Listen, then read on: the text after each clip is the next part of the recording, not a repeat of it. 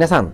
おはようございます。4月26日月曜日第25回手作り酵素ラジオ。今日も元気に始めていきたいと思います。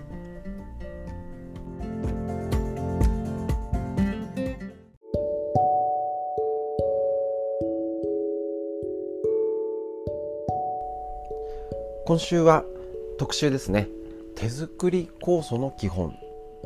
これについてお伝えしたいと思います。なかなかあの手作り酵素ラジオとか言っときながら手作り酵素の基本の木ですね。こちらのお伝えすること今までしておりませんでしたのでぜひちょっとですねこちら手作り酵素の基本を、えーと、簡単にお話ししていきたいと思います。で第1回目。ですね。手作り酵素の基本。で今ちょうど、えっと、こちらでも春の酵素の方がですね、えっと、新芽の時期のこちらの春の酵素は野草で作ります。で、えっと、秋は野菜果物きのこ類とか穀類とかで作ります。これはあのこの作り方が基本の木になります。で、え、ー、と、案外ちょっとやっぱ間違えてる方というか、もともとの考え方、川村先生、もちろんあの、こちら手作り酵素っていうのは、えっと、もともと川村先生自身がお作りに、ね、開発して1.1倍もねあのお砂糖だよっていうのもねあ今ねみんな1.1倍になりましたね。あのご存知でしたか？ちょっと前までお砂糖が1.1倍っていうのも半分でいいとかそんな多いとあのー、ね、糖尿病になれみたいな、あのー、ね、勝手な考えでお砂糖を少なめに作ったやつが今ねかなり1.1倍になってきました。おそらく多分うまくいかない。当然ですけど、はい、あの1.1倍っていうこれもね確か川村先生23年かけてこれあの実際にいろいろ砂糖ね昔だとそんな文献がない状態で、あのー、本当に草をつん、ね、やってどういう草がいいかも分からずに始めてお砂糖も最初分からずに、ね、適当にいろんな、ね、あの砂糖でやってっていう歴史があるんですね。で、あのー、もうそれで実験値としてあの編み出したのが1.1倍なので、あのー、ただそんなにやみくもに多いから悪いって言うんじゃなくて甘さを足すためにね当然あれの1.1倍したわけじゃありませんのでその辺のね、あのー、ところも大体手作り構想他のね調べても1.1倍になってきましたけれどももうそもそも川村先生の意向としてあのー、特許を取らなかったっていうのがね、あのー、みんなの人に少しでもみんなで自分で作るものだってことで特別なことをしてこなかったっていう経緯はね是非知って知っておいてもらいたいなというのがありましてそのメインは春と秋作ります。でこちらあのラジオってことで電波に電波というかねポッドキャストってことですると日本全国それこそ世界でも聞けてしまうっていう基準になるのでただの春と秋っていうのはちょっと違いがあるかと思いますのであの言い方を少し丁寧に言うと日本で春と秋。でさらににあの春と秋って言っても、えーと、こちら関東こちら埼玉県本庄市になるんですけれども関東においてので平地の基準です。どういうことか。っていうと北海道、もともとのあの川村先生のある十勝金星社は北海道の帯広市。こちらの春の手作り酵素はまだまだこれからががまだ取れないです。えっと、大体ね5月の2週目3週目ぐらいなのかな？それぐらいが北海道の春の新芽です。違いますよね。うちの方はもうおしまいであの今年は特に異常に早かったんですけれどもこの関東平の平地ではあの、まあ、もちろん場所にも違いますよ。あの絶対じゃないんですけどあくまで目安としたらもうゴールデンウィークには作らないよねっていうのが基準です。ただもちろん差があるのでね、あのその寒いところはあるんですけど大体もうね桜前線と今年は異常ですけど例年でいう桜前線とともにっていうと大体うちなんかもお彼岸過ぎて作り始める、ね、一応春と秋を切り替える基準は昔はお彼岸だったんですね。そうなんですよ。だけどなかなかお彼岸で切り替える暑さ寒さも彼岸どこじゃない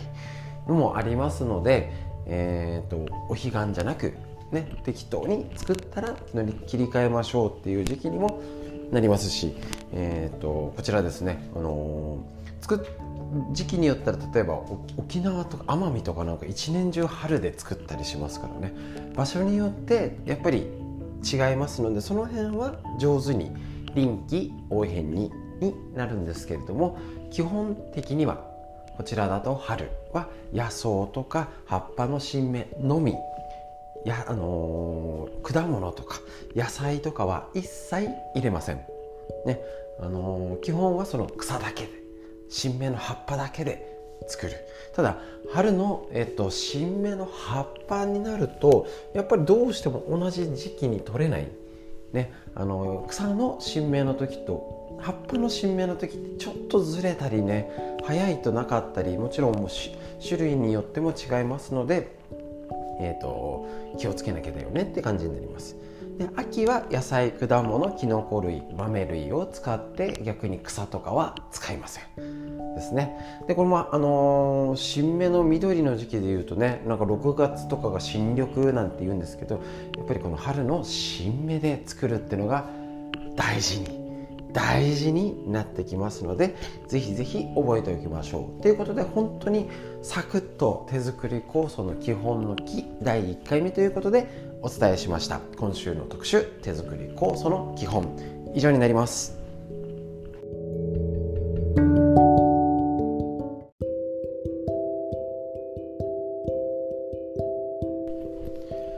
はい、それでは質問のコーナーということで手作り酵素の使い方の質問が、えっと、お電話で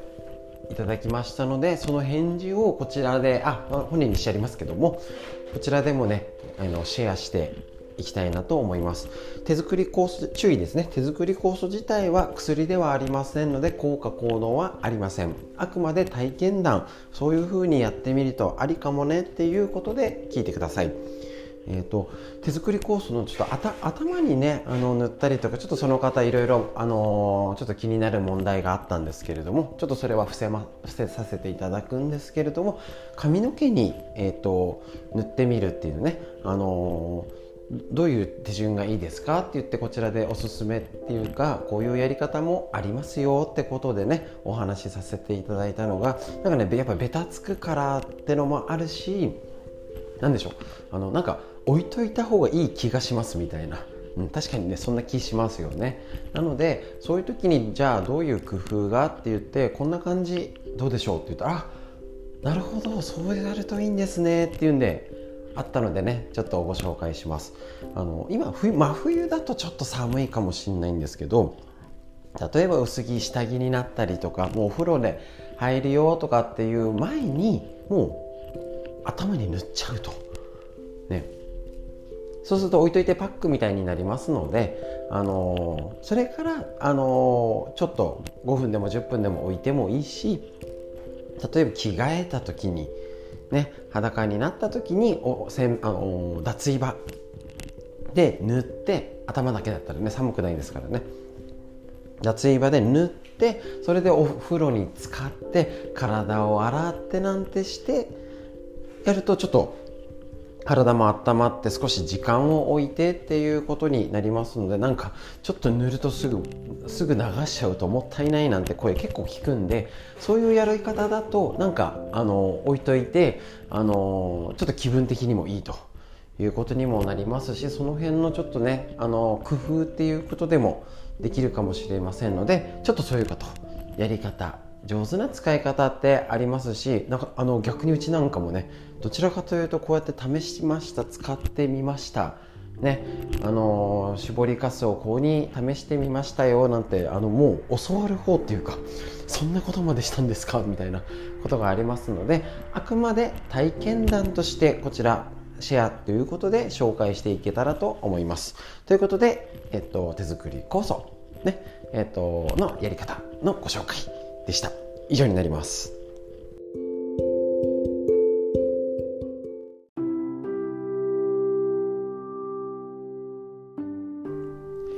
はい。それでは健康の気になるニュース。えーと、1つ目は、えーと、ちょっとなかなか聞き慣れない病名無効多頭症2型、ね、無効多頭症って子どもの難病ご存知でしょうか、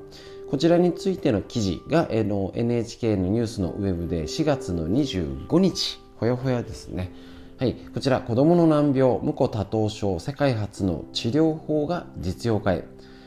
子供に知的な発達の遅れなどを引き起こす難病の無子多頭症について症状の進行を抑える世界初の治療薬治療法が承認され26日実用化される見通しです。治療法を開発したのは国立生育医療研究センターの奥山、えっと、虎之総括部長らのグループです。無子多頭症2型は生まれつき特定の酵素が足りず知的な発達の遅れや臓器の障害を引き起こす子どもの難病です。国内に少なくとも150人の患者がいると見られています。体内に酵素を投与すれば症状の進行を一定程度抑えることができますがこれまで脳に投与することができず知的な発達の遅れを抑えることができませんでした。そこで研究グループは治験で6人の重症の子どもの頭皮の下に特殊な装置を埋め込み3年間にわたって月に一度脳内に酵素を直接投与してきました。その結果3歳になる前に投与を始めた子どもでは症状の進行が抑えられ今年に入って厚生労働省が治療法として承認したと。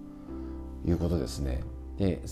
えーと、今だと1回あたりの投与およそ400万だそうです。大変ですね。女性制度を利用すれば数万円以下に抑えられるということなんですけれどもこういうあの病気に関しても酵素っていうことが関わってる、ね、そういうことも不運っていうことで知っておくのもいいかもしれません。続いてえーとこちらも NHK のウェブでちょっとこちら古い記事3月24日の記事なんですね。外出外出自粛で高齢者の健康に深刻な影響。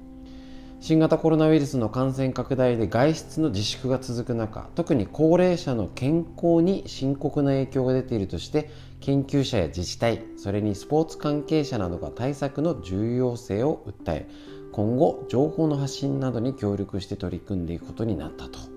いうことで外出が減って他人と会話をする機会が少なくなった結果物忘れが気になるようになったという人が60代以上でおよそ30%に上り高齢者の認知機能に深刻な影響を出ているということなんですね。家に閉じこもって人と会わなくなる時間が長くなると認知症になるリスクが高くなる。気をつけなきゃ。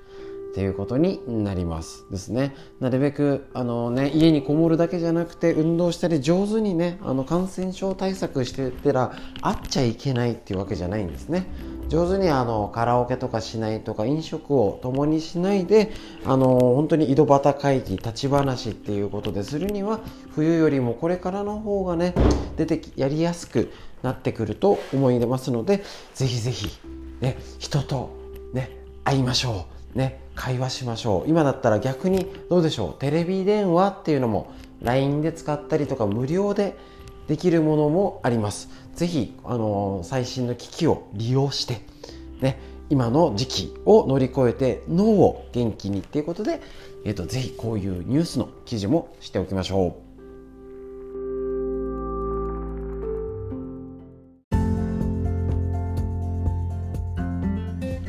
はいそれでは通常モードに戻りました手作り構想ラジオ。で、えーと、本日ねあのいつもやっております OCL ストレッチの、えーと、こちらね